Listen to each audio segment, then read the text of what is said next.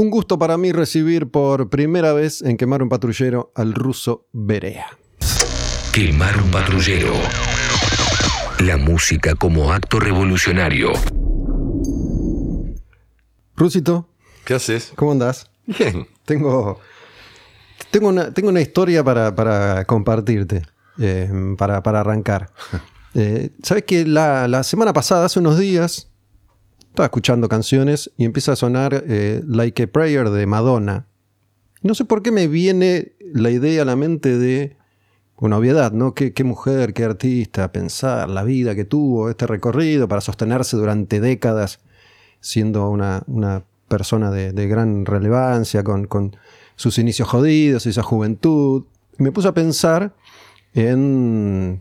Me vino Messi, me vino Maradona, ¿no? Maradona y esa famosa imagen de él en, en Villa Fiorito cuando era un nene y le preguntan El sueño. el sueño y dijo jugar en la selección o ganar un mundial. ¿Qué es lo que dijo? Y jugar, en la- jugar un mundial Jugar un mundial. y ser campeón del mundo, creo que es. Bueno, entonces pensaba, ese pibito de, de Villa Fiorito se transforma en, en Maradona a partir de la vida que va teniendo. Podría haber sido un pibito que quedó ahí trabajando de cartonero toda su vida, no sé. Sí, hay un talento en el medio. Hay, hay talento, pero O digo, ¿cuántas veces... Hay algo muy importante como para que le resuelva algún asunto. Digo, lo, lo empecé a pensar en, en gente famosa, exitosa, talentosa, pero después pensé en, en cada uno de nosotros, ¿no? Sí. A veces eh, tenemos ciertas oportunidades que nos permiten manifestarnos de determinada manera que por ahí de otra forma no lo, no lo hubiéramos hecho.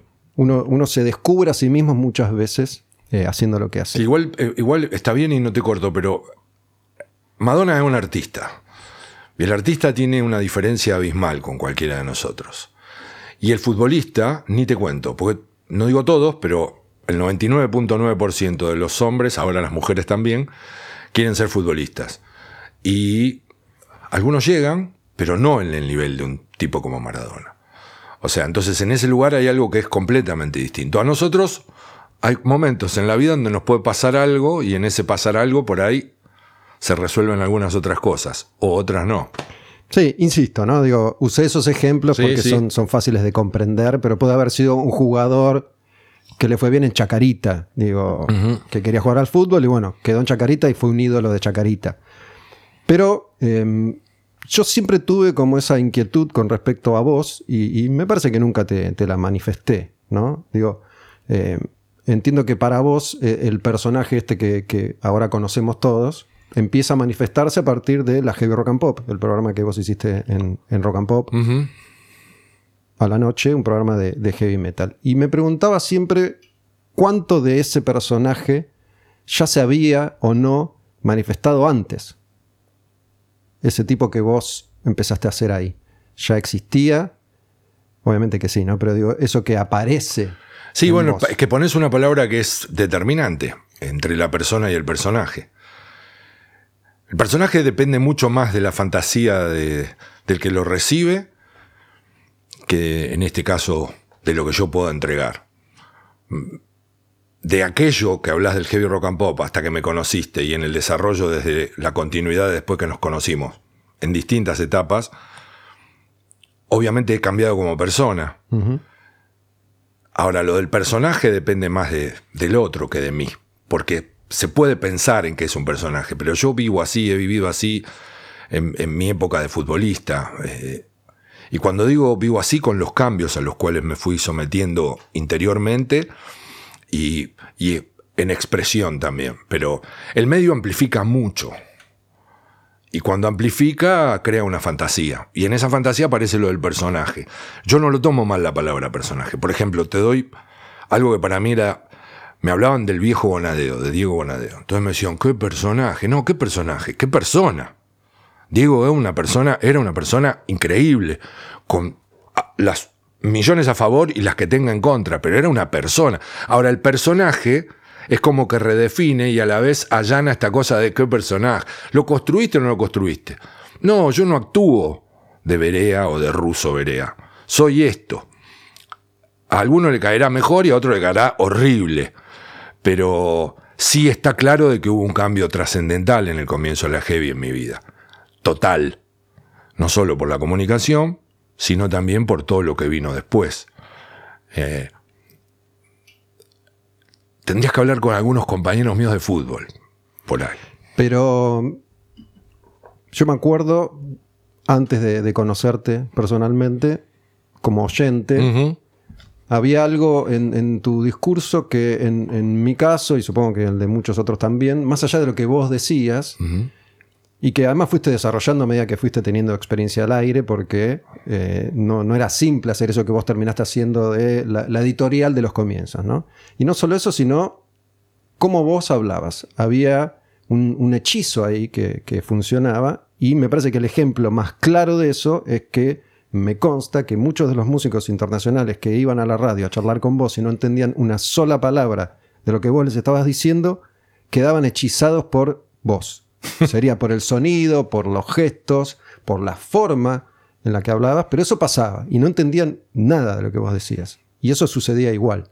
Entonces, cuando ibas a jugar al fútbol en el vestuario, ¿pasaba eso ya? ¿De esa manera? Tengo desde chico eh, esta cosa de armar los grupos.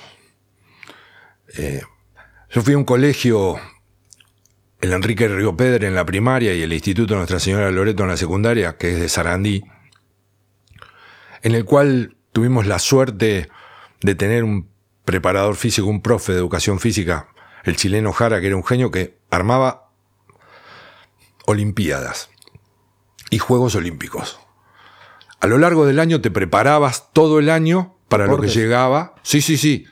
Entonces había lanzamiento de jabalina, había una pequeña maratón, había de todo, la gran mayoría de los deportes, obviamente había básquet, había handball, este, había pelota cesto para las mujeres y había fútbol. El fútbol era el último y determinaba por los puntos que daba si podías ganar o no los Juegos Olímpicos. Y yo era uno de los tipos que preparaba todos los grupos.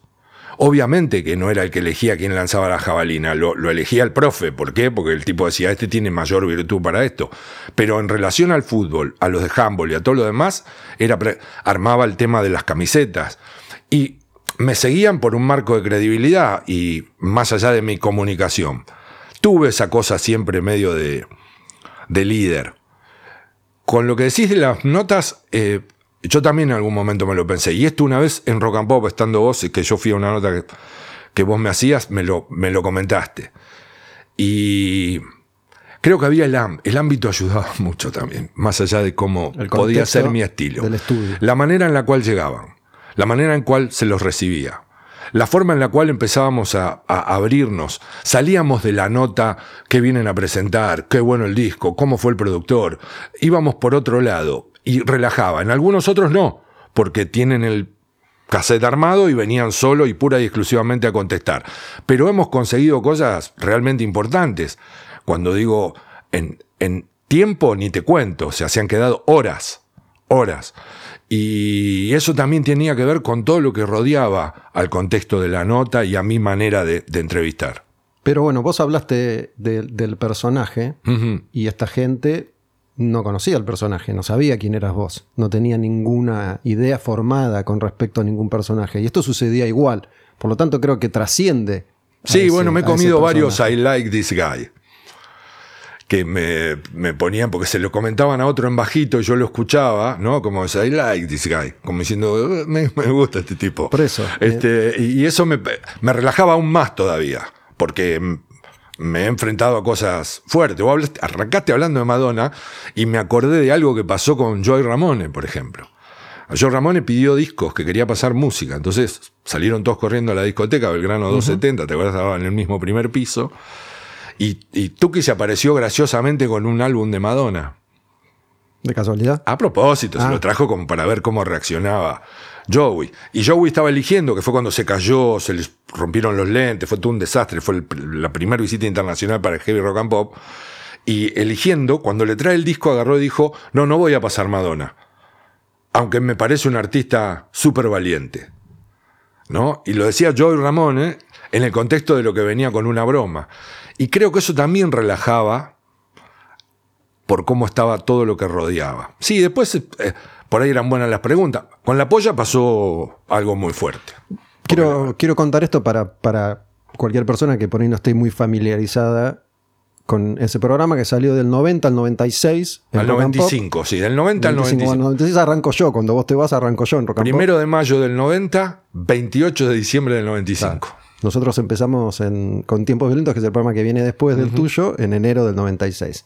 Eh, y fue el primer programa heavy de, de rock and pop. El segundo que yo tengo memoria en una radio importante de Argentina, después de, de Cuero Pesado, un programa que había durado muy poquito en los 80. Eh, y coincide con todas las visitas internacionales que empiezan a venir por primera vez a la, a la Argentina. Sí, con el, el 90 del 1 a 1. Le empatamos al dólar, va a haber alargue. Qué lindo que es Cancún, qué caliente es el agua en Centroamérica. En Mar del Plata me cobran la tortilla a 30 dólares. Y la Argentina sin los trenes y todo ese quilombo. En ese quilombo empieza el heavy rock and pop. Y Metallica saca el álbum negro. Seamos buenos. Y Hermética mete a finales del 89 su primer disco. Yo tengo, tengo algunos recuerdos de, de escuchar la heavy rock and pop. Para mí, que eh, como, como amante del heavy metal, era, era siempre algo así que, que no sucedía seguido, era una buena noticia. No va a haber un programa en la radio que escucho todos los días de heavy metal. Eh, dijiste el álbum negro y yo me acuerdo perfectamente la noche en que presentaron en, en tu programa el álbum negro de Metallica. Creo que salía a la venta el otro día. Yo estaba, vivía con mi mamá en un duplex en Olivos. En ese momento me había ido a un, a un altillo que tenía para, para estar más solo. Y tenía un colchón en el piso. Era un lugar grande, lindo. No había muebles. Y me acuerdo de escuchar las, las canciones de, de Metallica. ¿no? Estamos hablando de una época en la que los discos se presentaban así. No, no, no había previa, no había eh, lanzamiento digital y no se sabía nada de una banda hasta que sacaba. No, y se, y se- se mataban todos por tener la primicia Claro. de quién hacerlo sonar. El corte era, pero en realidad para un álbum de heavy metal no había corte. Si bien ya en esa época empezaba a usarse un poco la historia del corte, la realidad es que era el álbum.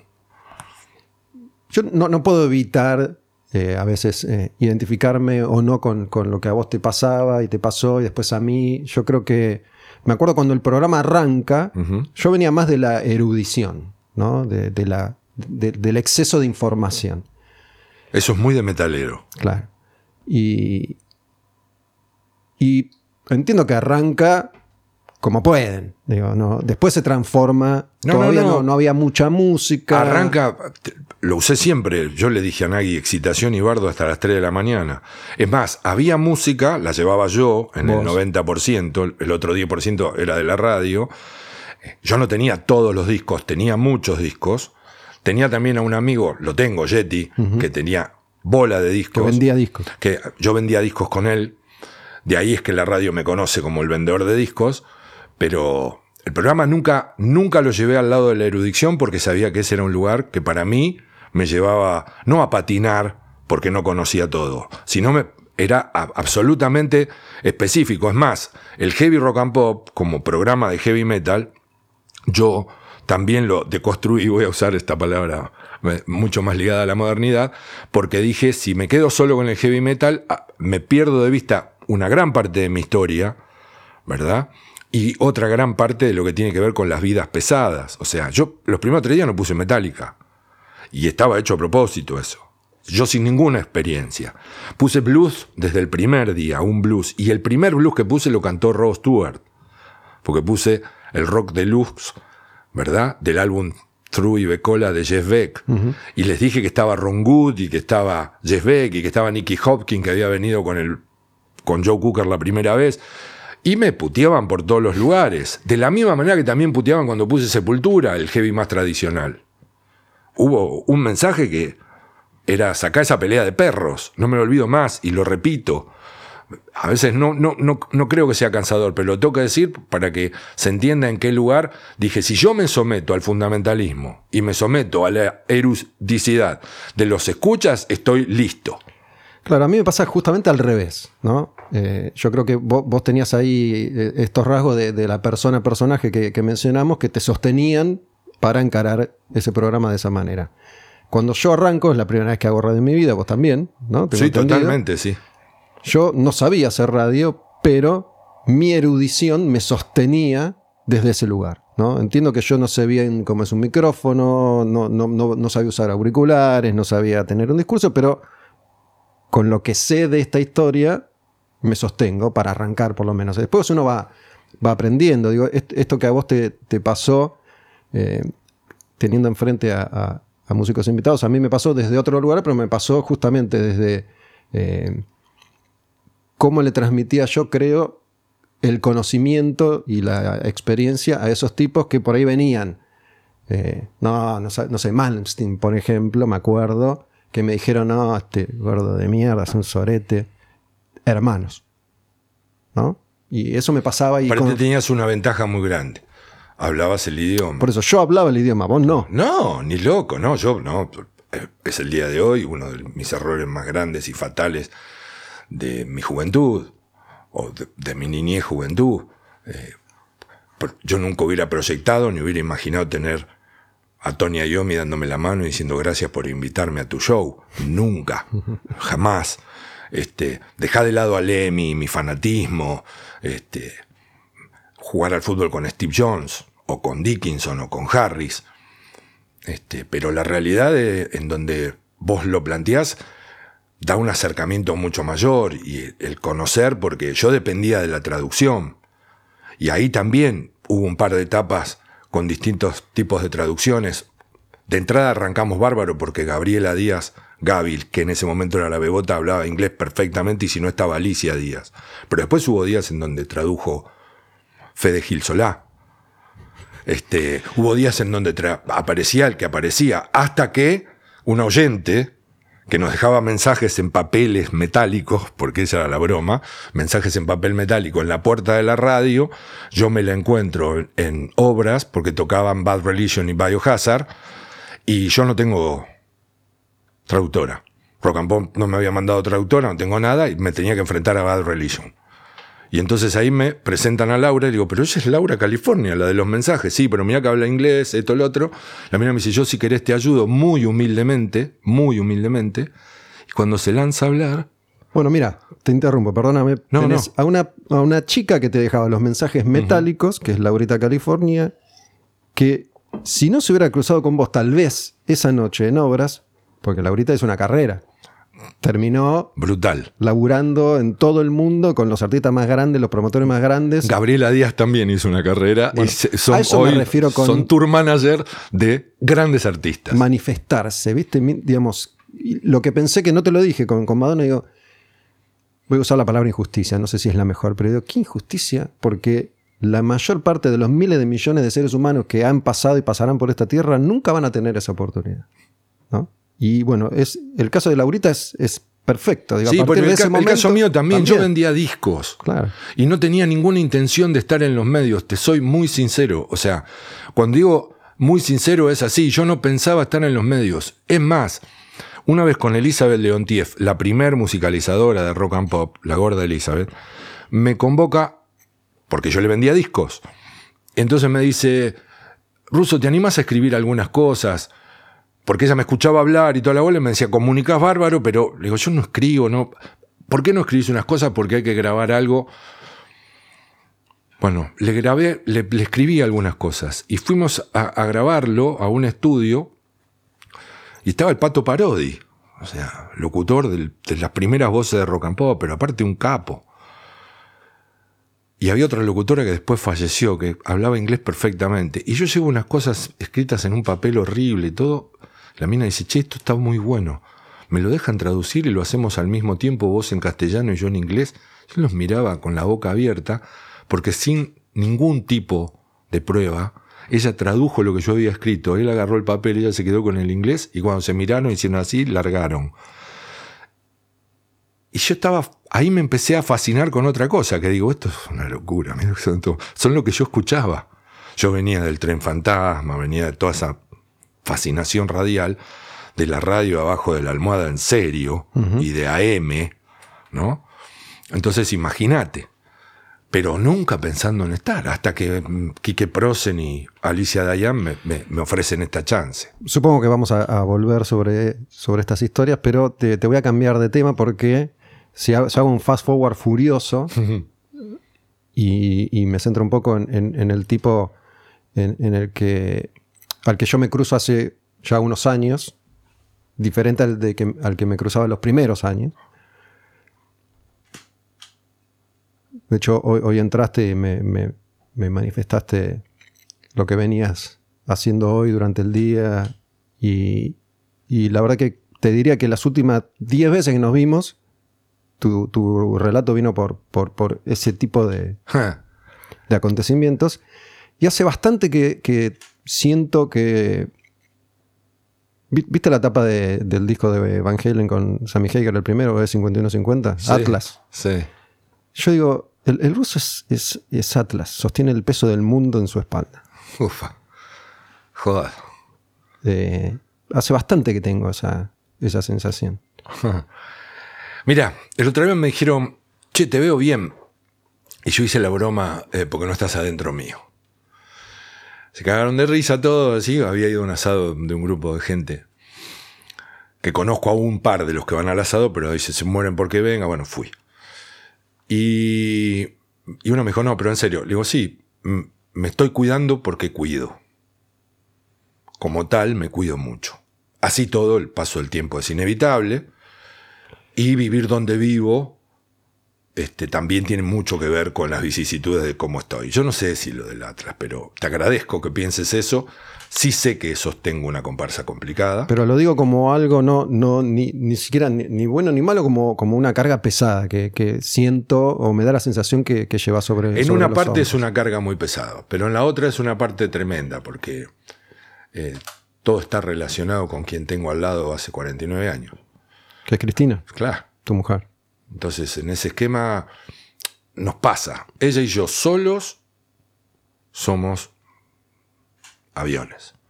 Ella y yo solo pasamos cosas únicas, increíbles, por el tipo de mina que es ella, por cómo soy yo, por cómo nos llevamos y por cosas que nos pasan todavía, aún con 49 años de relación. Entonces, este último viaje que hicimos nos volvió a mostrar otra vez eh, en qué lugar, solos, de la mano y aún con todas las vicisitudes y los problemas que hoy acarreamos, eh, empujamos. Entonces, Fueron a Miami. Sí, fuimos a la casa de Gabriela, de Gaby Díaz. Gaby vive ahí. Gaby la bebota vive ahí. Este, estuvo poco con nosotros porque ella ahora es la que maneja los tours de Camilo. Eh, ha estado con Lali acá en Buenos Aires y varios más. Bueno, Gaby laburó nueve años con Shakira. Fue la mano derecha de Shakira en los tours. O sea, fue prácticamente la compañía de Shakira. Y la he- ha venido a Buenos Aires, es otra cosa que tengo que contar venía a Buenos Aires como un cohete volando y era, me tengo que encontrar con Cristina y el ruso. Y nos encontrábamos a cenar y era muy loco, o por ahí venía hasta Wilde en aquel momento vivíamos nosotros y después íbamos a comer a algún lugar y era tres Blackberry prendidos fuego. Tres Blackberries prendidos fuego, pero con cosas insólitas como por ejemplo, un día, eran las once y media de la noche, no me lo olvido nunca más, tiró el Blackberry así y me dijo, Norberto, tengo que elegir un avión ahora. Y yo la miré y dije, ¿me estás jodiendo? No, tengo que elegir un avión. O sea, Para ello, para otra, para Shakira. para Jackie. O sea, mírame a mí, Jackie, como si fuera, como si lo hubiera ¿La conocido. conociste a Jackie? No, no, no, no, no. Este, tengo una pelota firmada por Piqué que ella me trajo. Eh, pero la realidad es que cuando vos trasladás eso, Laura contándome que va al Amazonas con Guns N' Roses. Y Laura se- California. Sí, Laura California. Y se relaciona con los indios para después llevar a Axel en el medio del Amazonas. Y yo me acuerdo de Laura en la puerta. ¿Verdad? Eso me dispara a cualquier cosa. Y en todo eso tuvo la flaca conmigo. Y la flaca ahí. Y hoy vivir toda esa consecuencia. Yo te agradezco, has puesto un, un- ejemplo que a mí me, hasta me emociona, porque sé lo que le pongo.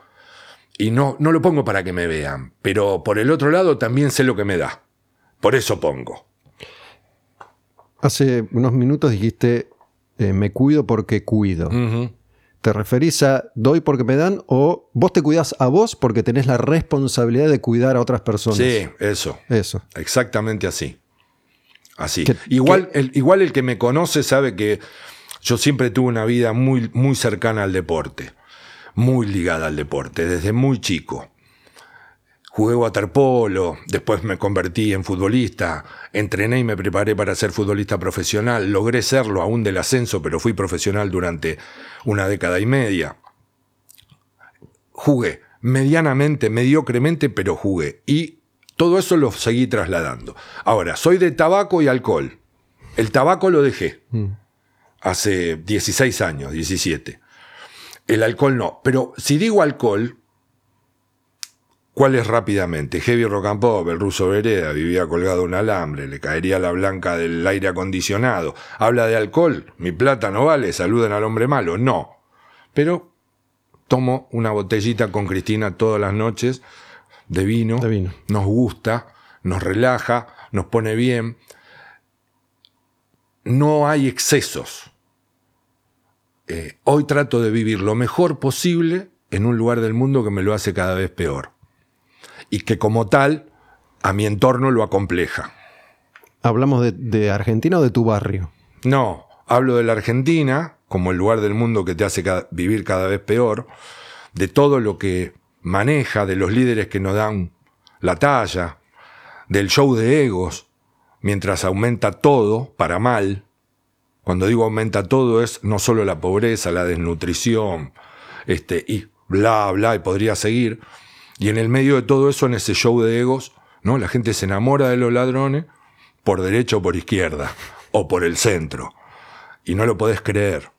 Entonces, trato de ver cómo hoy compongo en todo esto que me rodea eh, la mayor chance de, de disfrute, dentro de lo que hoy puedo llamar yo disfrutar.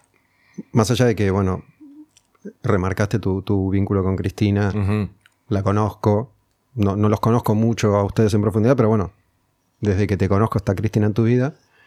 Esto de me cuido porque cuido. ¿Hay, hay alguien que cumpla ese rol, pero con vos? Digo, ¿es Cristina quien te cuida a vos? Sí, en cierta manera ¿O, o estás solo en esa? No, ella lo que cuida cu- de mí es este.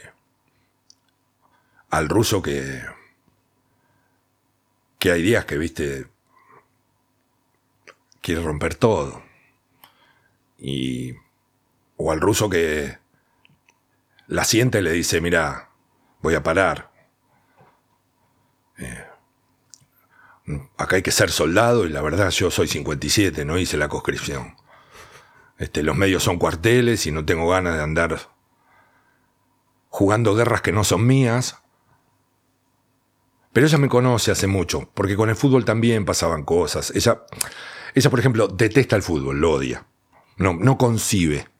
Pero también mucho tiene que ver lo que vivió al lado mío, porque ella vivió mucho de mis lesiones, de mis frustraciones. Un día le tuve que hacer entender que ser culpable de una derrota es un peso muy grande como arquero. Entonces, llegar a, a una casa, después de estar concentrado, de, de no ver a tu gente durante dos o tres días y comerte un gol y que ese gol sea la derrota del partido, no te pone bien para enfrentar. Mi discurso es diferente para con el fútbol, pero desde el futbolista es muy distinto al de comunicador. Porque si no, caemos en esta idea de este, que se caiga el avión, que se hunde un submarino. eh, no sé si son felices los ejemplos, pero digo, me parece una locura. Ahora, vivirlo y que te pase. Y ella me decía, ¿cómo puede ser que nos caguemos el sábado a la noche? Que es cuando yo te veo y te puedo disfrutar y esto lo otro porque te comiste un gol. Bueno, te equivocaste, lo hiciste a propósito. No. Bueno, en eso Cristina siempre estuvo. ¿Sabés que me voy a, me voy a hacer el, el- el psicólogo, pero siempre supe que, que había sido arquero, pero nu- nunca se me, se me ocurrió pensar que sos arquero. Aparte. Digo, estás atajando desde entonces. Ah, claro, sí, sí. tu, sí. tu rol es ser arquero. Estás atajando, seguís Sí, atajando. fui arquero hasta en el waterpolo, así todos que sos arquero. en todo fui Yo- arquero. Y mm, me, me gustaría mencionar algo por- porque es eh, una experiencia que tuvimos los dos. Y, y yo me, me uso de ejemplo porque estás vos acá, pero digo, porque cualquier persona puede estar escuchando y, y hacer lo mismo. Decir, bueno, a ver cómo soy yo, cómo es el ruso, con qué me identifico con qué- o con qué no. Eh, esto de se cae el avión, se cae, y ahí tenés que estar vos atajando el avión, atajando el barco. Em, cuando yo escuchaba heavy rock and pop, vuelvo ahí, y no los conocía, no sabía quiénes eran, no tenía la más mínima idea de dónde, de dónde habían salido. Decía, ¿quién es este que está con el, el ruso? ¿Y por qué está ahí? Nai, ¿no? Mm. Alejandro Nai, tu, tu compañero. Sí, sí. ¿Cuál es el rol de, de Nagi en, en todo esto? ¿no? Yo después termino trabajando con Nagi, Ujú. ese mismo Nagi, Sí, sí. en Tiempos Violentos, el programa que arranca inmediatamente después del que vos eh, dejas atrás. Y mm, me, me consta, me lo has dicho y me consta, que vos siempre dijiste, mi- algo así lo voy a poner, vos me corregirás, pero mientras este programa exista y yo esté acá, Nagi va a estar conmigo Ajá. y tu equipo. ¿no? En- Entiendo que un poco tu, tu salida de la radio tiene, tiene algo que ver con proteger. No, es directamente. Y está bueno porque se puede aclarar. Yo no, no, no escucho todos los patrulleros quemados tuyos, pero sé que en algún momento estuvo Kike acá, hablo de Prosem, y hablaron de que quizás tenía que ver con que yo reclamaba guita de recitales o quería extender lo que ganaba en pos de lo que provocaba. Nunca fue así. Yo siempre peleé por radio, por ganarme la plata haciendo radio. Nunca jamás me metí con DG. DG era DG Producciones, que era la que armaba los shows. La productora que hacía todos los shows, la de Exactamente. Greenbank. Eh, el tema es que se fue acotando cada vez más porque era un juego de presión en pos de un juego de poder. Este, también había toda una cosa, eh, eh, mi inexperiencia, porque yo podía sentarme con un dirigente a hablar de plata en pos del fútbol, que era lo que conocía. Con relación a esto, arrancamos prácticamente de nada. Creció, creció, creció y creció de una manera, te diría yo, desorbitada, a lugares impensados y en ese lugar lo que se provocaba no se re- correspondía.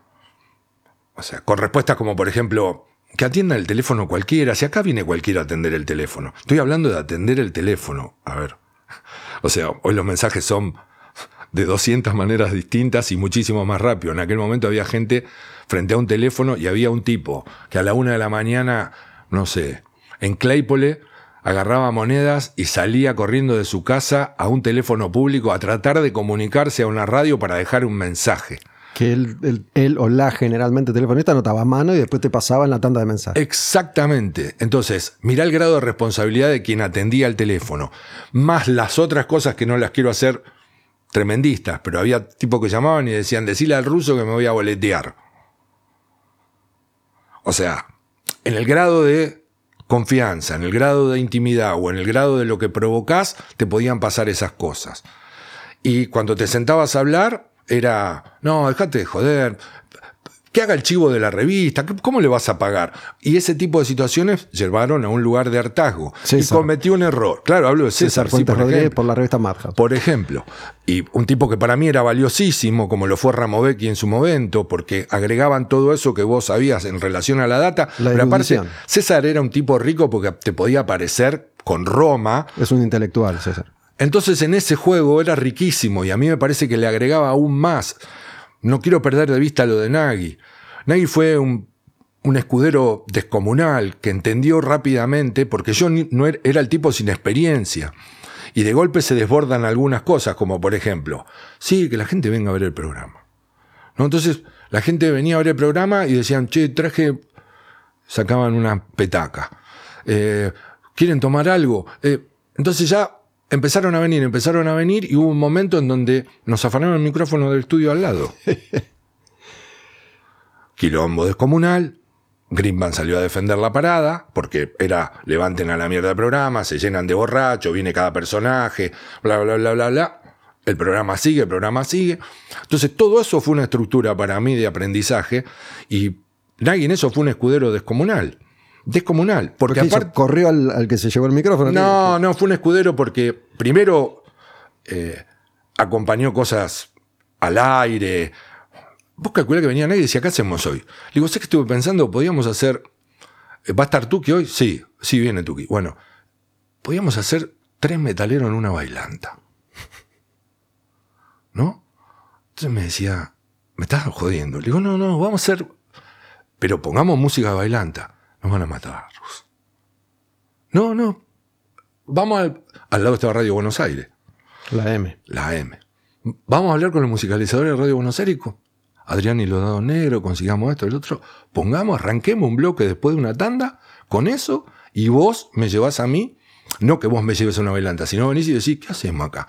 Y nos lanzamos con Tuki en el medio. Venía Tuki. Le damos un poco de vuelo a Tuki, imparable. Y todo eso fue agregándole a la idea del tipo y el programa entretenido.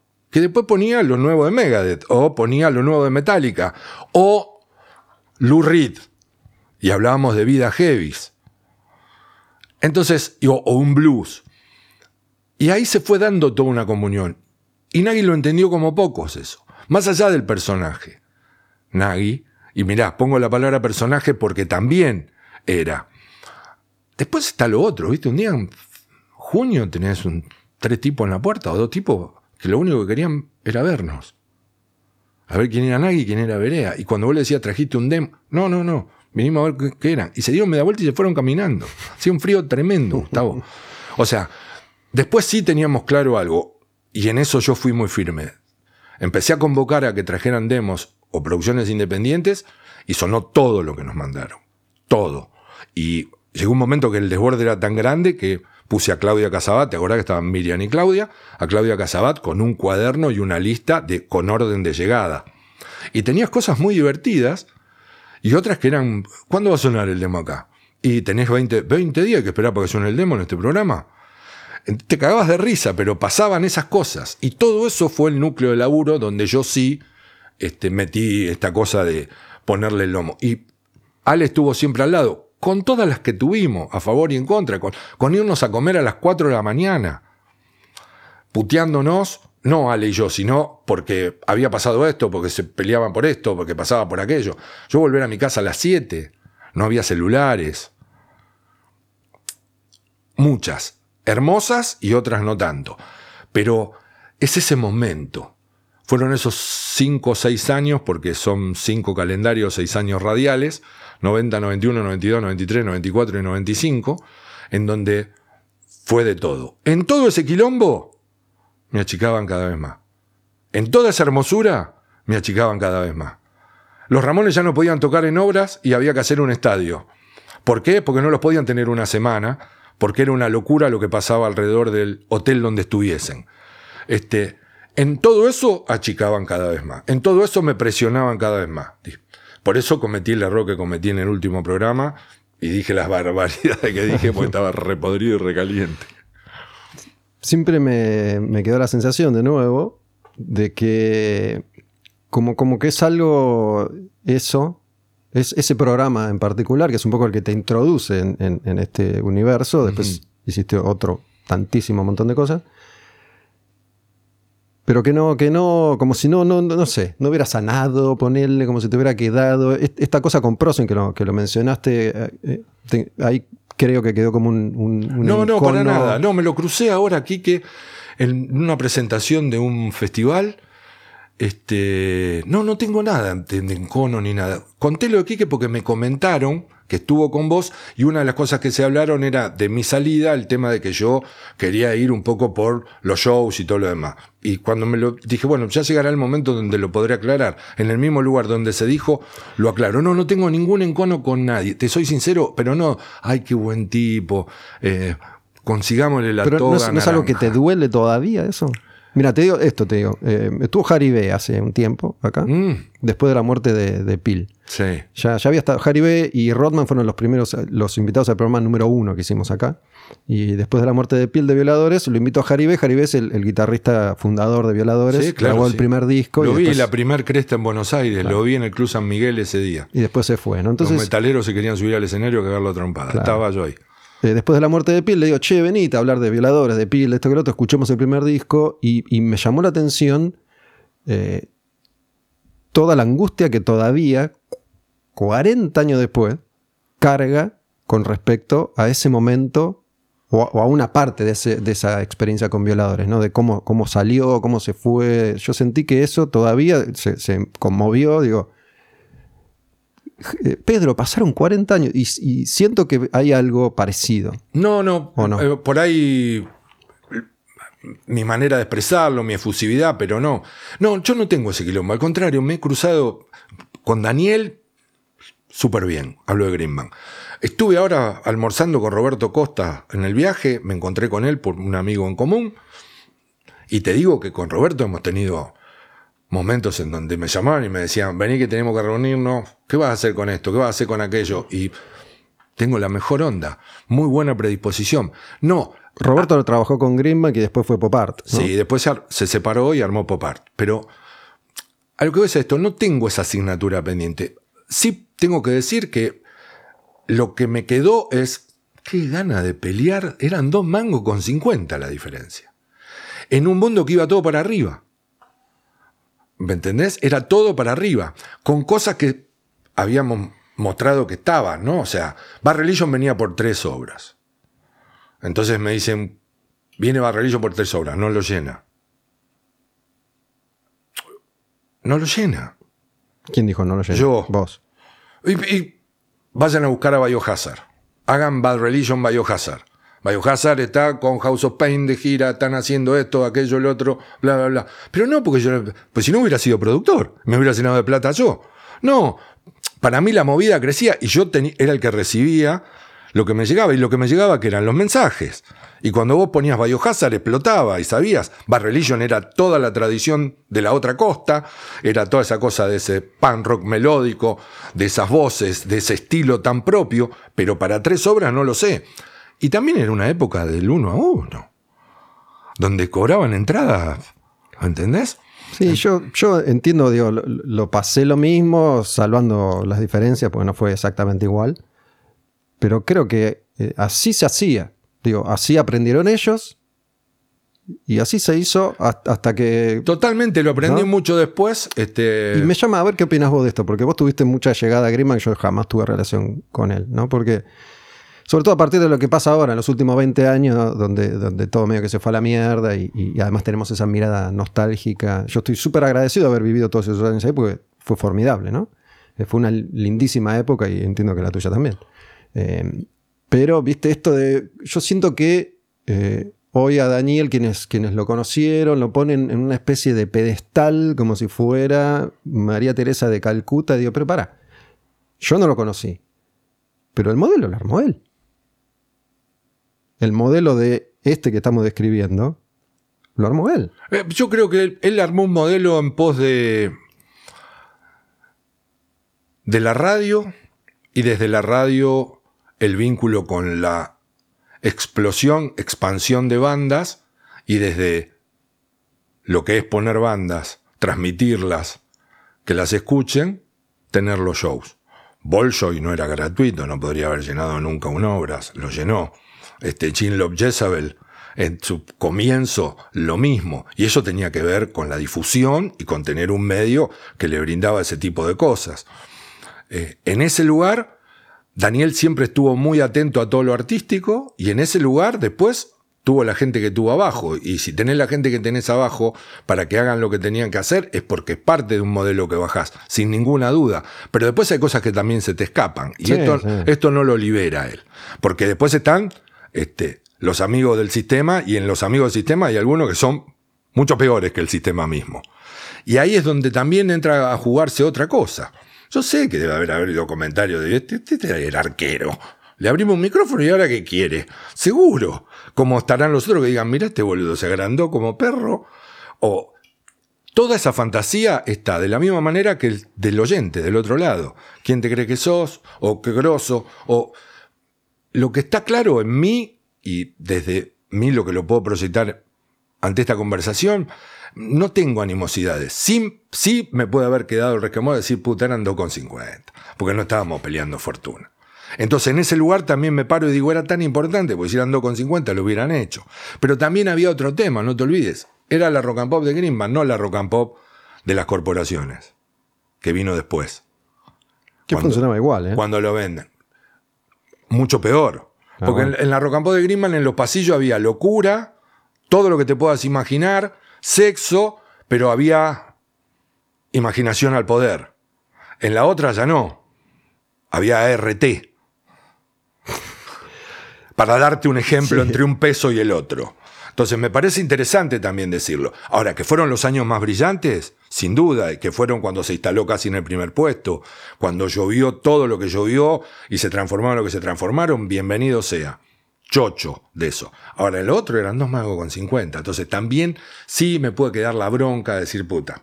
Por dos mangos con 50 reventaron un programa que en cinco años había, en seis años había hecho un quilombo lindo.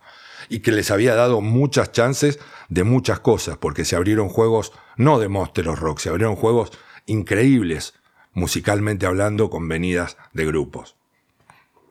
Sí, sí, yo lo, lo que le planteé aquí, que no me acuerdo literalmente, pero tenía que ver con eso. Digo, tenés un programa que, eh, digo, porque me, he comido el discurso de la medición y- y la facturación y esto y el otro. Le digo, tenías un programa que medía una cosa descomunal y, que además te ayudó a armar un negocio formidable y no le quisiste compartir 30 centavos más.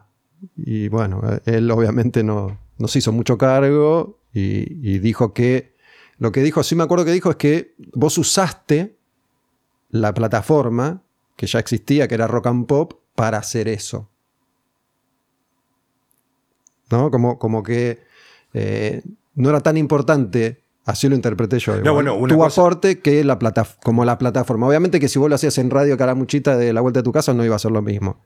Pero sin Pero ninguna sin duda. vos tampoco iba a ser Ahora, lo mismo. desde ese respeto yo también lo planteo, o sea, y no para contrarrestarlo. Fui el primer agradecido a eso. Por eso duré seis años.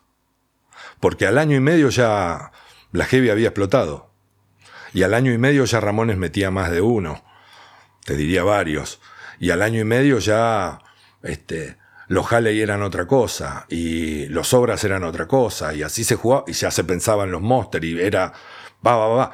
Eh, eh, al año y medio, o un poco menos, ya a la mañana sonaba Motorhead y Megadeth. Cuando eso no hubiera sonado nunca en rock. Eso iba a decir, estamos hablando de un espacio que hacía sonar bandas que hoy damos por sentado que siempre fueron lo que son, pero que en ese momento solamente sonaban a las 2 de la mañana. Sí, entre las 0 horas y las 2 de la mañana o las 3, o entre las 11 y las 3 de la mañana cuando fue la última etapa. Digo, Ramones y Megadeth y Metallica sonaban ahí y recién cuando ahí se consagran empiezan después, porque el negocio crece, a sonar.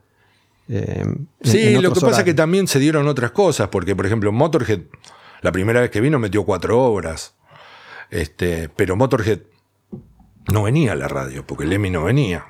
Entonces las notas las hacíamos en, en el hotel.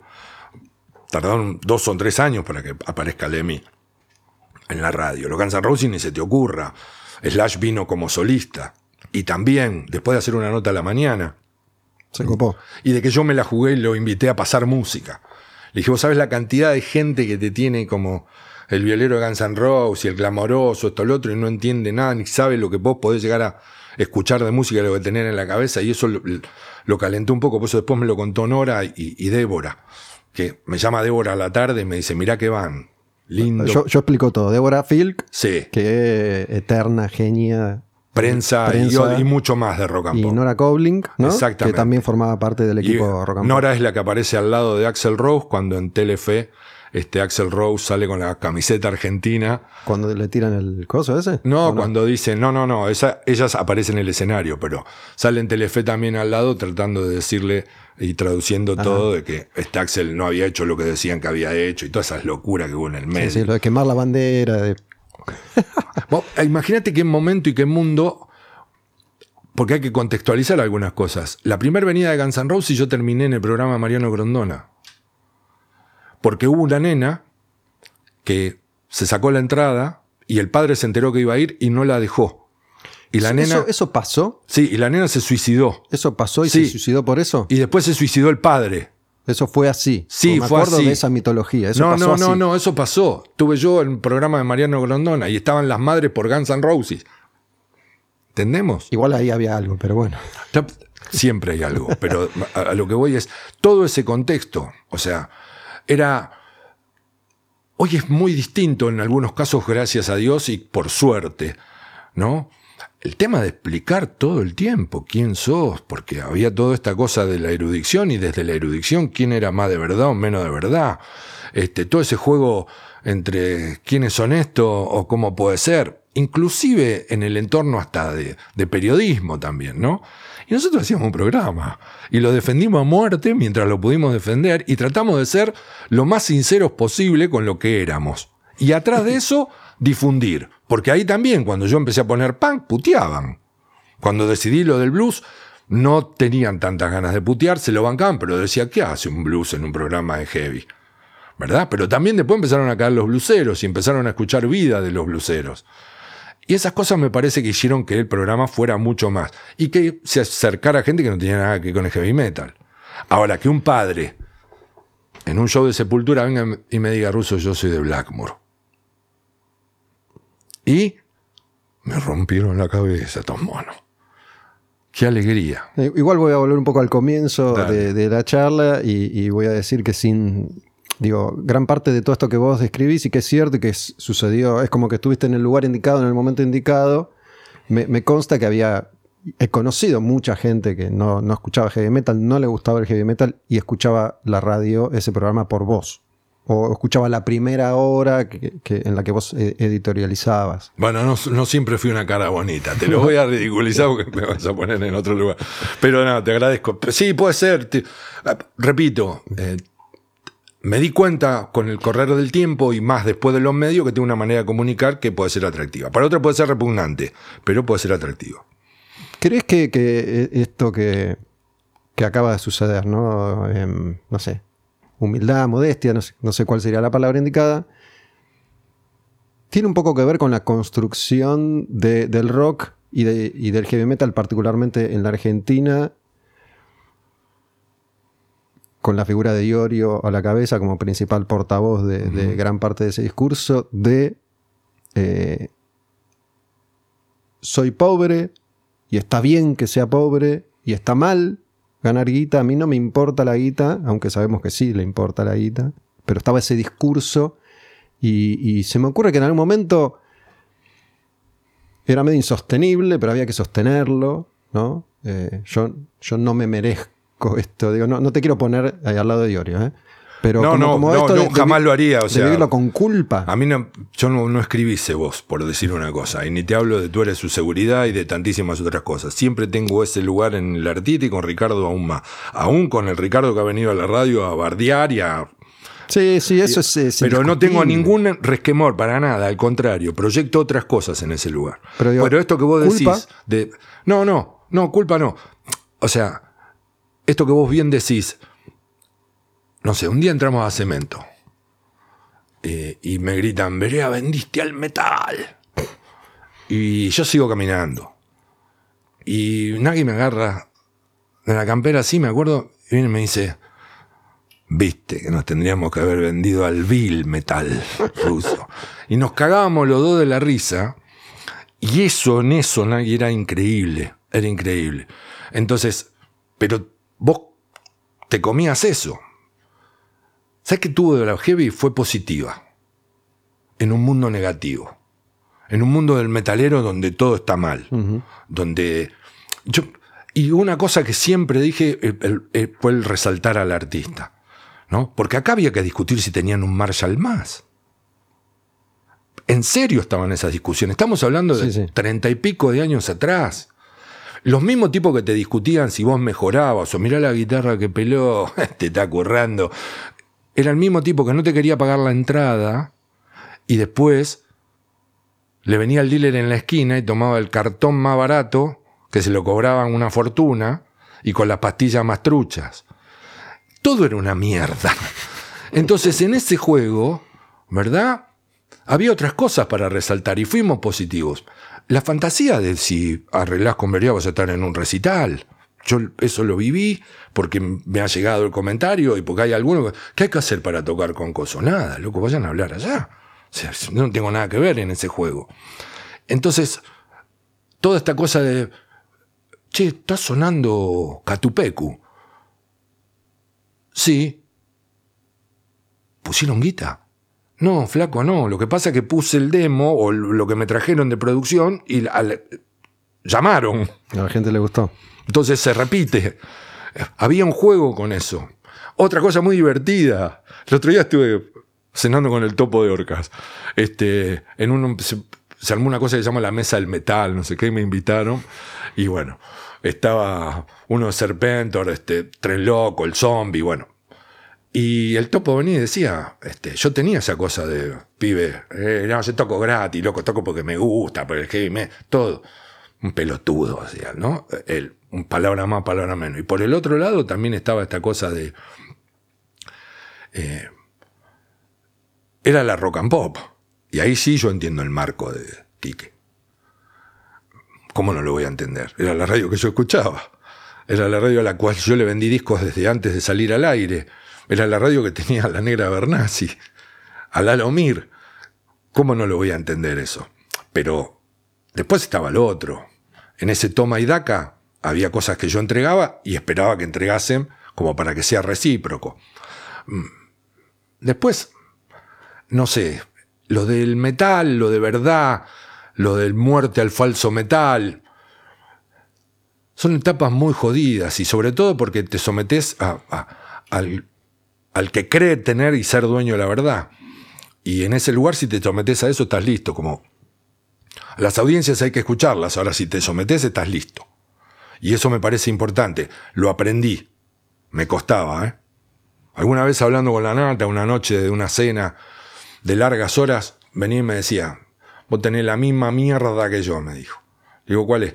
Eh, 20 tipos dicen qué grosso, qué grande, y pasa uno y te dice, gorda, que te parió", y te quedó para toda la vida. Y eso le pasa, nos pasa a todos los seres humanos, creo.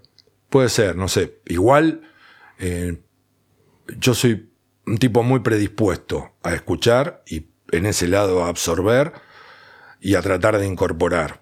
Pero después, eh, hoy, por ejemplo, ya la cosa es diferente. Hoy, todo lo que se amplió en comunicación, en redes y todo, eh, hay algunas cosas que tenés que entender. Bajo, bajo el seudónimo hay mucha crueldad también. Entonces, hay, mucha de esa comunicación que tenés que saber descartar, porque si no, es durísima, es durísima. Vo- Volviendo a esta, esta otra faceta tuya, la de, la de cuidar. em, lo. Imagino que se, se debe a una multiplicidad de factores, pero digo, lo sentís como. Como no me, no me queda otra, lo tengo que hacer, si no lo hago yo, ¿quién lo va a hacer? No, no, no, Eh, no, es, es- es parte de lo que me tocó. Esto ya lo hablé con gente que me ayuda a pensarlo mejor. Y como me tocó, tengo que estar. ¿Y por qué tengo que estar? Porque amo. ¿Por qué tengo que estar? Porque es mi vida. ¿Por qué tengo que estar? Porque hay vidas en el medio. ¿Y por qué tengo que estar? Vamos a jugar mafiosamente. ¿Por qué familia? Y yo vengo de un ámbito en donde la familia era clave. A mí me preguntan qué sos, hijo. Yo soy lo que soy porque me criaron mi viejo y mi vieja. Berto y Pirucha. Cada uno con su historia. Pero soy eso, soy hijo. Soy hijo de Berto y Pirucha, por eso soy esto. Y si trasladas esto que te estoy diciendo y lo llevas al barrio donde vivieron ellos, te van a decir este, el por qué. Entonces en ese lugar me paro siempre. Y trasladé eso que viví. Mi vieja fue la mayor de cuatro hermanas mujeres, con infinitos problemas, y fue siempre la que estuvo ahí. Fue siempre la que... Y mi viejo con mi vieja, como su compañero. Y cuando hubo problemas del lado de mi viejo, mi vieja fue la primera en estar. Y siempre... Y vengo de una casa grande. No solo porque vivía mi abuela paterna, después mi abuela materna, mi tía, la, la hermana mayor de mi padre, porque siempre fue una casa grande y porque venían todos a casa. Y ahí era, pero no solo la familia, el barrio, miércoles a la noche, Copa Libertadores, televisión blanco y negro. Hay partido de Libertadores, Pirucha, hacemos un asado, la parrilla está en el fondo, Tito. Hablo de Tito, Tito el de la tienda, ya no está entre nosotros. Queridísimo personaje amigo. Este, bueno, yo preparo las ensaladas, Tito, lo único decime cuántos son. Y eran discusiones tremendas hasta la una de la mañana después de los partidos, en donde caía Juan Pardo, el socialista, a la vuelta, que tenía una fábrica de tejidos y así todo. Casa siempre fue así, fue muy abierta, muy de esto. Y quizás todo eso parte de la, lo musical. Mis viejos bailaron para la orquesta de Tanturi. Mis viejos bailaban tango en los cumpleaños o en los casamientos y los dejaban solos. Y yo era un gordito pelado de, de flequillo así con bermudita, los agarraba de los pies porque me daba vergüenza porque ya habían quedado mis viejos solo bailando hasta que después crecí y me explicaron, déjalo bailar que son dos fenómenos. Entonces todo eso, todo eso soy todo eso todo el tiempo, más lo que consumí, lo que me permitieron mi casa, el colegio y el club. Esa, esa descripción que hiciste de, de tus viejos me hizo pensar a, a, vos y Cristina. Digo, parecen ser bastante, construcciones bastante parecidas, similares. Mira, yo tuve un tío, mi tío Roberto, Samuel Lefkovich, mi tío Roberto. Es más, la hermana creo que vivía cerca de ¿Samuel es Roberto? Sí, pero él se llamaba Roberto Leskovich, es fue historiador de tango, hizo las discografías completas de casi todos los intérpretes del tango. Imagínate el grado de obsesividad de mi tío. ¿Qué, qué significa hizo? Eh, ya falleció mi tío hace rato. Eh, hizo los libritos en donde vos buscás Roberto Rufino y te va a dar toda la discografía de Roberto Rufino. Con quién solista, con quién como cantante de la orquesta, todo. La data. Punto por punto. 35 o 40 años atrás te estoy hablando. Mi tío hace de 20 que murió. Bueno, Roberto era el que le decía a mi vieja, eh, qué desperdicio. No mal, ¿eh? La cabeza que tiene este y... ¿Vos? ¿Qué va a vender disco? ¿Vos sos eh, hijo único? Sí. ¿Qué va a vender disco por dos dólares traído de contrabando? No terminó de abogado, no terminó de... ¿Va a jugar al fútbol? ¿Cuánto va a jugar al fútbol? Lo sé porque lo comentaba. Y se lo decía con el mayor cariño. ¿eh? Por ahí estoy exacerbando el tono. Si Roberto supiera que hoy este, los sin futuro que éramos Cristina y yo, por, por, por imagen, por historia, por lo que sea. ¿Hasta hace 20 años se murió? Sí, Roberto sí. O sea que, digamos, ¿y, y qué, qué- cuando después hiciste tu... tu- No, apareció un día en la Heavy Rock and Pop. ¿Y? Me puse a llorar como perro, lo abracé. Hacía mil años que no lo veía. Habíamos vivido una circunstancia muy difícil cuando murió su mujer, que era mi tía. Este, yo lo acompañé tres días más después de esa de ese momento horrible. Pues mi tía se me murió a mí, yo lo estaba cuidando en el sanatorio cuando la veo que ¿Qué historia de cuidar... Sí, bueno, yo estaba ahí, estaba eh, reemplazándolo a él porque él no podía estar todo el tiempo y se me muere mi tía Mi- Mimi, la hermana del medio de mi viejo, y yo soy el que salgo corriendo a decirle a la enfermera, este, Se murió. y bueno, y después lo, lo encaré a él diciéndole, nada, un momento de mierda, estaba en plena época de heavy rock and pop, y después pasaron un par de años, no nos vimos y apareció con unos amigos, ¿por qué? Porque el hijo de un amigo le dijo, ¿vos, vos conocés al ruso Berea? Y entonces se apareció. Personaje increíble, pero no éramos solo desde Roberto, lo traje por algo, ¿no? A Roberto, porque tengo esos recuerdos. Roberto era un coleccionista de películas de Chaplin, por ejemplo, y tenía los proyectores, y yo iba a la casa de él, no me olvido nunca, comíamos y después hacían garrapiñadas caseras viendo películas de Chaplin en blanco y negro. Este tipo con un conocimiento grande, había sido inspector de, de lo que hoy es la FIP, en aquel momento era la DGI. Este, un personaje, un personaje que aparecía con la dama Juana de Vinos Balboa para las fiestas y que le ponía hielo al vino. Tomaba vino puro pero con hielo. Había un montón de personajes en mi familia, muy grandes, pero de este lo recuerdo y lo traigo porque, porque éramos los sin futuro. Y hoy los sin futuro son los que bancan la comparsa, los que la sostienen, los que luchan y los que contienen, los sin futuro. Bueno, pan rock. Che, me contaste esta historia familiar y te, te voy a preguntar algo que no, no sé qué onda, porque la verdad que no lo sé, si lo, si lo sé me lo olvidé. Eh, ¿Ustedes no tienen hijos? No, ¿No quisieron? No, pu- a- alguno no se dio. No, no, no entramos en grado de obsesividad ante la búsqueda y no se dio. Tampoco fuimos mucho más profundo. Como venía, no vino. Así fue. Textual como te lo estoy diciendo. No vino y lo dejaron ahí. Así fue. Pasó el tiempo y ahí está. Podría hacerte la broma graciosa de nada que preserve esta especie. pero te estaría mintiendo. Es No, más, pero- ahora tengo una sobrina nieta, tenemos. Una cosa increíble ¿Quién es la hija de? de la, herma- la hija de la hija de la hermana de mi mujer. Entonces es mi sobrina nieta que te abraza las rodillas y te dice a velo y se acabó todo. Y me planteo el mundo desde ¿Es tu, otro tu lugar. primera experiencia con, con niños? Así cercamente, sí, sí, sí, sí, sí, desde verla, porque encima es nena de pandemia.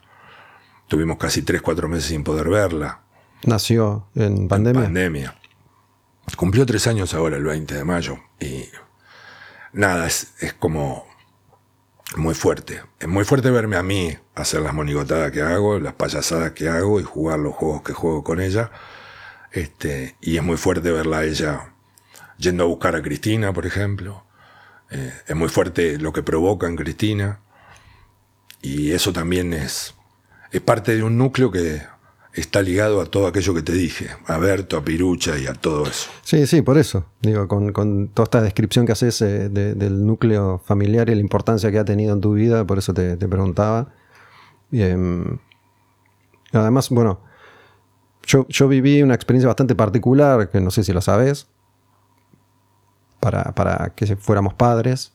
Fue un proceso de muchos años. Ah, mirá, no, no lo sabía, no. de muchos, muchos embarazos perdidos, dos mil millones de tratamientos. Eh, digamos, todo lo contrario lo dejamos ahí.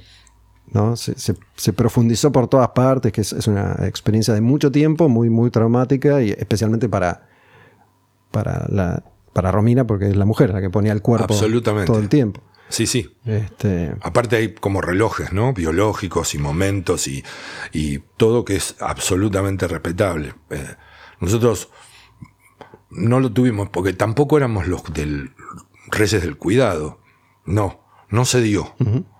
Y tampoco indagamos mucho en, en- en ese buceo que otros van y dicen, bueno, a ver qué pasó. Me tengo que hacer un análisis de esto, vos hacete un análisis. No, no se dio.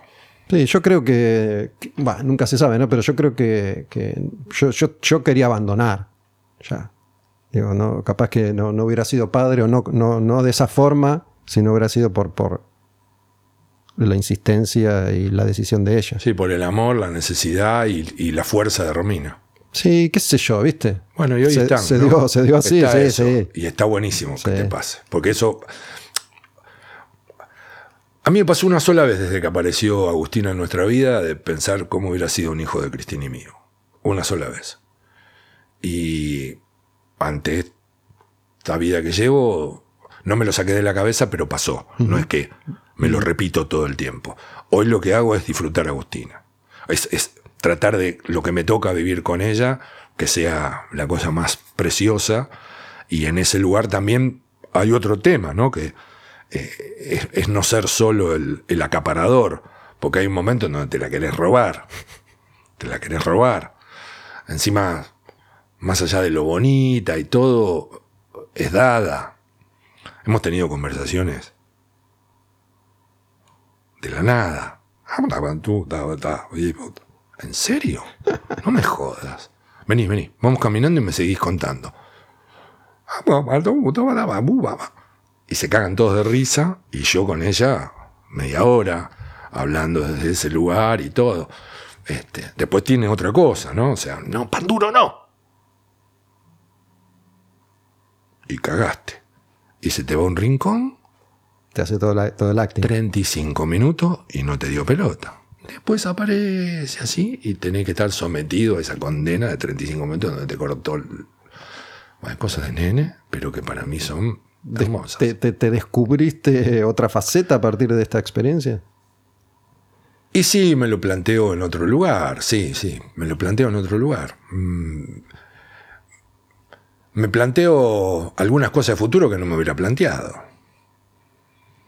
Eh, Sí, el lugar donde de- vivo, el lugar de donde ella. vivo, ella, claro. Eh, Las necesidades. eh, un montón de historietas, no porque ella pase, no, al contrario, tiene sus padres, madraza, Laura, el chabón acompaña, hablo de Juan. Entonces, no, no, no, eso está. Pero, viste, estamos ahí, cuando lo planteás y mirás y algunas cosas, no caigo en la de la señora en el supermercado, ¿no? ¿Qué va a ser de la vida, de todo? Porque ya esta cosa de indignado del supermercado no los aguanto más. No los aguanto más. ¿Tú viste corremos el paquete de arroz? y Otra vez aumentó. ¿Dónde van a ir con la inflación? ¿No? Bueno, pensate un poco. Entonces, en ese lugar no los aguanto más. Pero por el otro lado, cuando tenés algo así, tan tremendo, tan potente, planteás y decís, puta, podrás caminar a los lugares donde yo caminé, este, porque hoy hay lugares donde yo caminé que no camino, que no se pueden ir, lugares donde jugué el fútbol por plata, donde hoy es intransitable. Te lo digo sinceramente, y tengo un dolor con esas cosas que son terribles. Porque es peligroso. Claro, sí, sí, sí. Porque aparte no hay comunicación. No la tenés. En algunos lugares que yo he jugado eran peligrosos, pero había comunicación. Todavía nos dábamos el, el lujo de la palabra. Hoy la palabra no está, hoy te enfrentás a tipos que no tienen 30 palabras. Y en ese juego tenés otro quilombo mucho más grande, que se parte de un lugar mucho más tenso. Entonces, yo escucho hablar muchas veces, ¿no? Cuando hablan del terreno, del segundo cordón, del tercer cordón, del AMBA, del Gran Buenos Aires, y se empiezan a expresar todo. Ni saben, no van. No lo conocen. Hablan desde. Y el desde hoy tiene otros caminos. El puntero político hoy está sometido a otra realidad.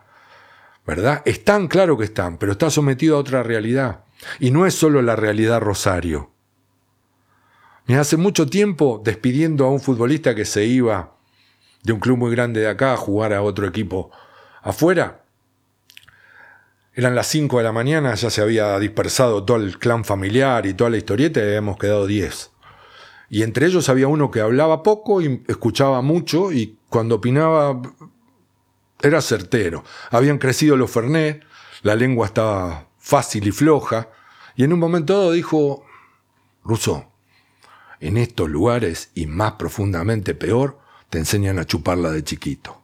Se la vamos a chupar a otro. Pierden, ruso. Pierden. Yo me quedé helado. Me estás jodiendo. Pierden. Te lo digo yo. Hoy hay que cerrar con los trans, hay que cerrar con este, con aquel, con el otro. Y en el medio de eso vos creciste chupándola. ¿Sabes lo difícil que es, ruso? ¿Tenés idea? ¿Vos crees que saben? ¿En qué lugar? Porque después a la noche hay que traer el morfi. No justificaba nada, ¿eh? Pero abrió el abanico un poquito nada más. Durísimo. Entonces, ves este show de egos y ves estas cosas. ¿Cómo no voy a pensar en Agustinita?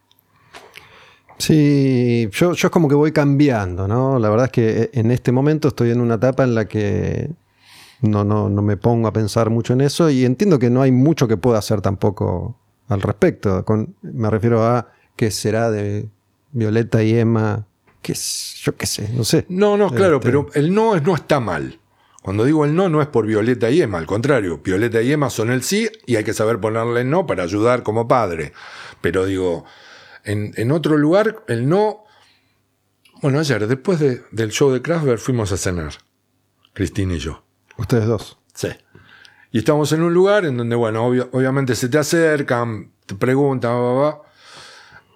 Y uno de los chicos que atendía, no, son del sur, sí. Oh, no, pues yo soy de tal lugar.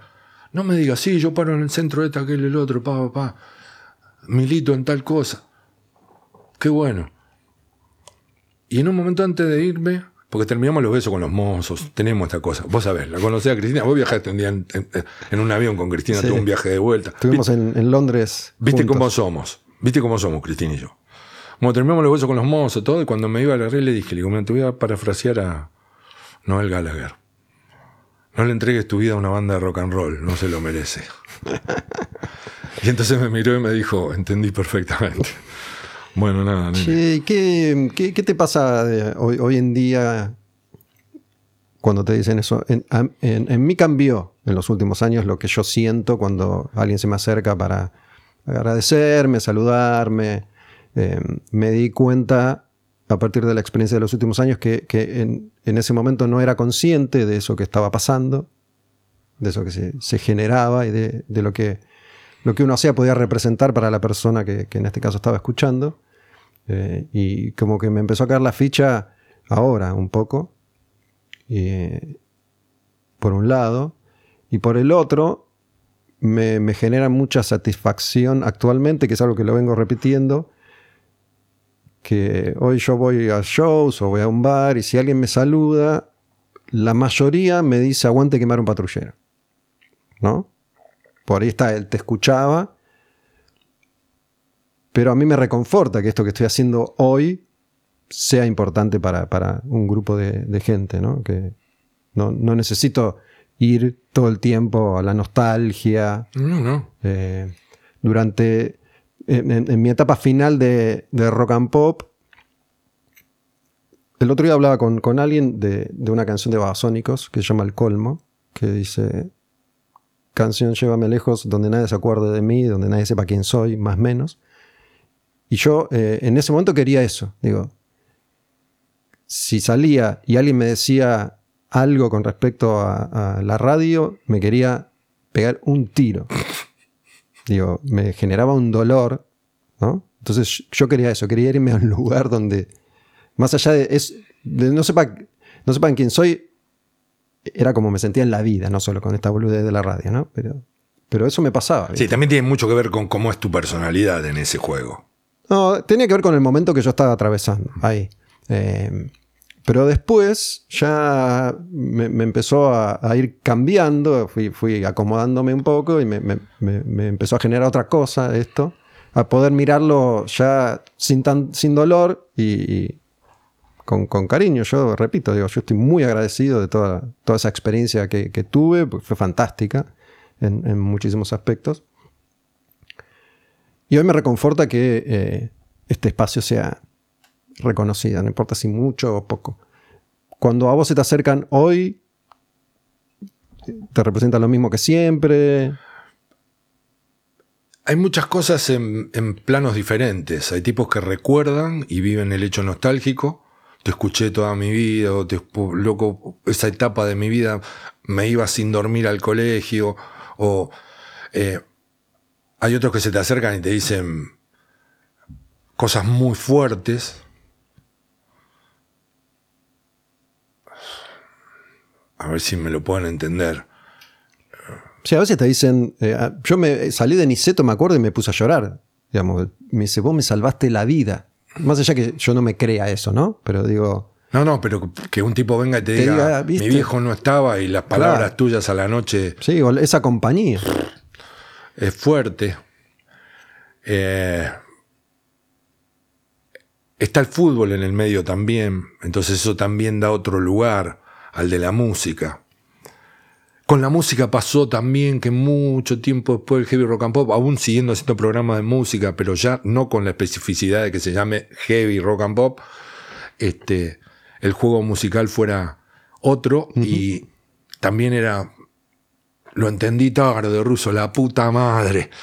O, loco, en aquel momento estaba enojado, enojado, y después me di cuenta que el boludo era yo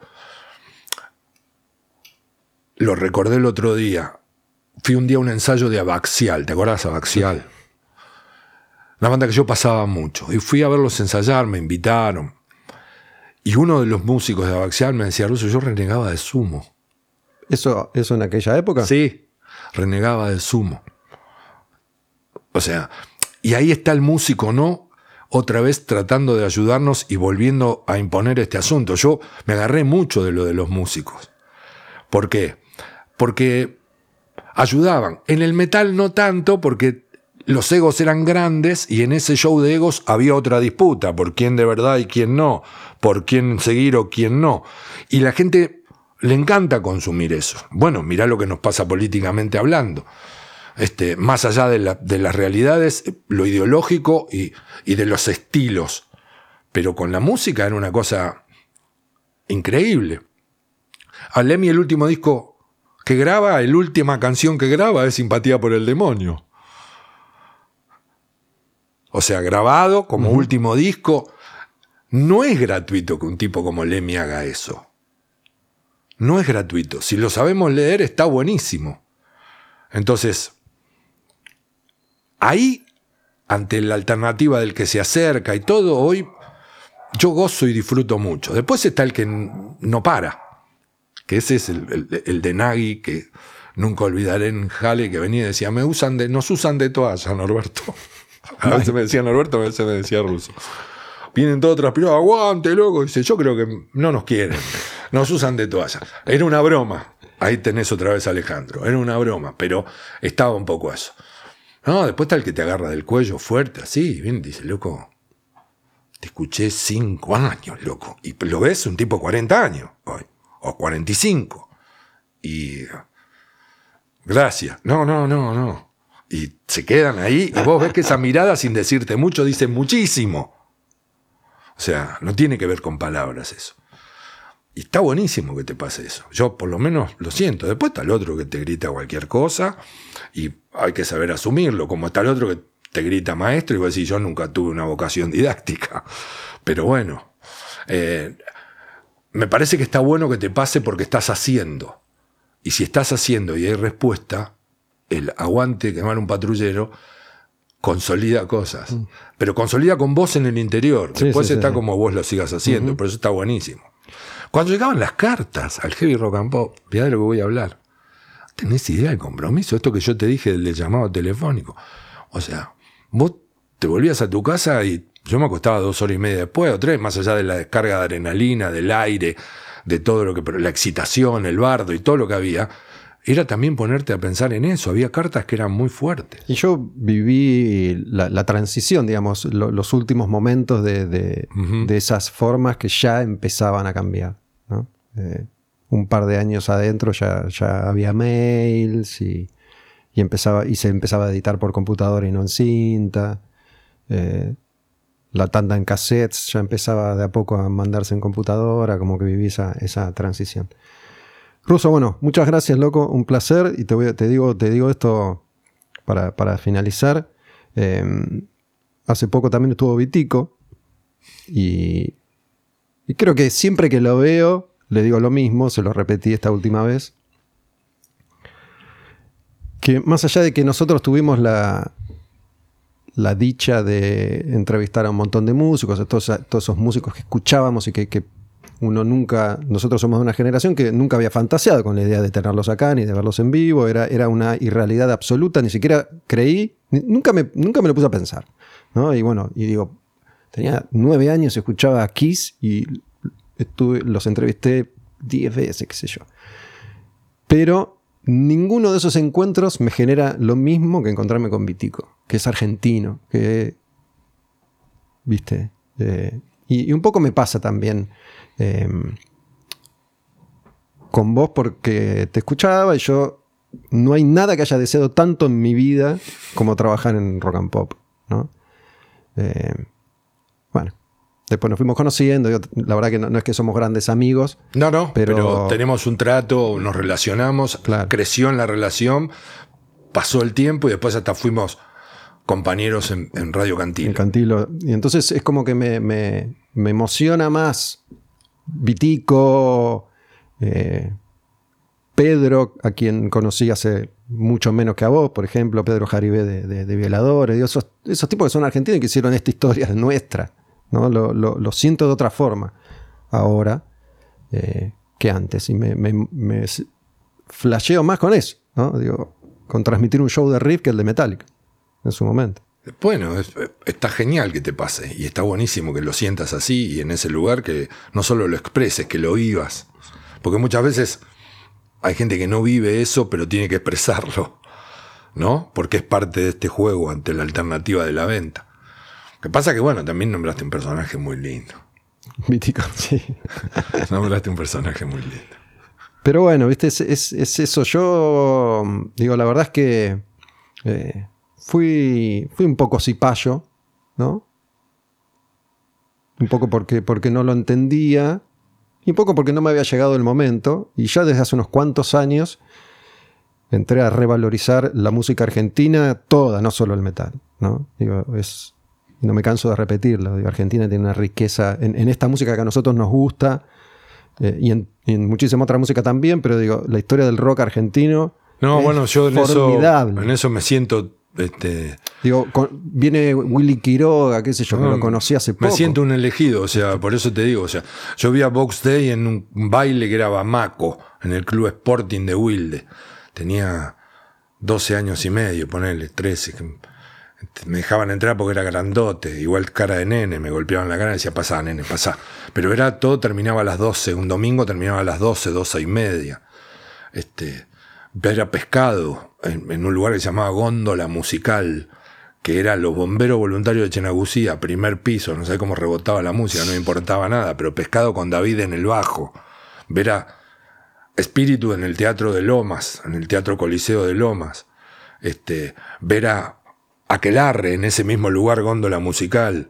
Papo Blues en los lugares que vi. Bueno, yo vi el primer show Papo Blues Riff produ- el, el- el- el inicio de Riff. en la calle Bolón Sumer. Fueron tres temas, salieron los tres a tocar, no estaba Bob todavía, ni Juan García Heinz, sino que salió Vitico, Papo y Michelle. Hicieron tres temas de Papo Blue. Papo erutó y dijo, muchachos, hasta acá llegamos. Se acabó Papo Blues, mi nueva banda se llama Riff. Y empezó a presentarlos y arrancaron con Riff. Estuve ahí. Bueno, el rock nuestro es una cosa descomunal. Comunal. Desco- Estoy nombrando rápidamente Sí, porque sí, tengo sí. un montón más, pero digo, descomunal. Bueno, sumo. Sumo. Me perdí la Harley Reggae Band, pero sumo. En el Einstein lo vi un montón de veces. Geniol con coca. Geniol y sus aspirinetas. En el Cero Bar, ahí en, República de la India. Eh, así, infinidad de. eh, B8 en, en abajo, en la calle Venezuela. Joder, se me fue el nombre. Bueno, uno de los lugares under más importantes donde este, se paró todo el tiempo, que ahora está. Hay todo un centro cultural y toda la bola, ahí en la calle Venezuela. Bueno, no me sale el nombre del. de- ahí vi a las. Este, gambas al ajillo, Urdapilleta este, bajando una escalera gritándole al de la puerta, ¿cómo no me vas a dejar entrar? En una actuación disfrazado de mujer en el medio de metaleros. Todo ese mundo nos llevaba a la flaca y a mí a, a- a volver, a, a volver a casa con no la tapa de luz quemada, con la tapa de la luz volada. Y, y también nos juntó porque nos juntó la vida en ese lugar, ¿no? Porque yo la conocí en un baile que se llamaba Patas de Rock. Ella tenía 15 años, yo 17, y le pregunté de Beatles o Rolling Stone, y me dijo, no, son re comerciales. Yo escucho a los Who. Te enamorás ahí nomás. Más allá de que te gustara mucho o poco de Who, Lo que fue ese primer beso. Inolvidable. 50 años casi ya. 49, sí. Mm. Acá estamos. Y tenemos nuestro lugar sin transarle un metro a nadie. Los no futuros. Saludos a Roberto. Gracias, Russo. Un beso a Cristina, loco. Lo mejor. Dale. Gracias por la invitación. Quemar un patrullero. La música como acto revolucionario.